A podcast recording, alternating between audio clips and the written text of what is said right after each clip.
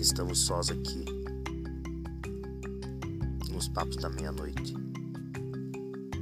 E a corrida armamentista no Cone Sul e o Império nos levando à destruição.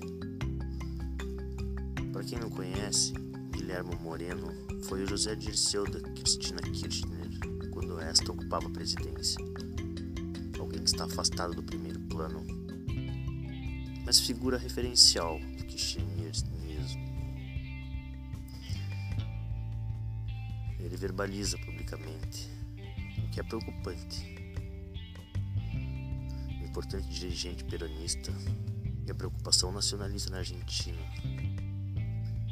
pelo rearme do Brasil de 90 bilhões de dólares dos Estados Unidos a partir de 2021. O cara é importante. Olha para onde o Império está levando a nossa América do Sul. Uma corrida armamentista. E quem diria? O elo Messer, Netanyahu, Trump e Bannon.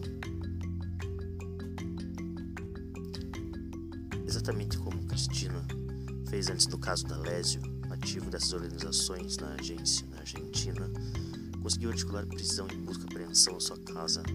Esse chefe da DEA, a taxa da Embaixada Americana, Trinacional, Agência Estados Unidos-Israel, na verdade era chefe local das operações da CIA e do Mossad. Em sua casa, equipamentos de última geração dessas agências e documentos comprometedores dos Black Ops na região gerando receita no tráfico de drogas. Imagina o potencial explosivo. Com tal alavanca, Kirchner, diferente de Lula, não foi presa. Pôde articular a volta do peronismo ao poder, pôde concorrer, ser eleita e tomar posse como vice-presidente presidente do Senado. A derrota estratégica que já tinha imposto ao imperialismo com o dossiê da Lésio pôde depois tomar a forma de vitória eleitoral. Não bastou o sofrimento do povo sob o neoliberalismo criando em cinco anos consciência de classe. Dá pra esperar? Dá pra fazer de morto? Corrida armamentista, caralho.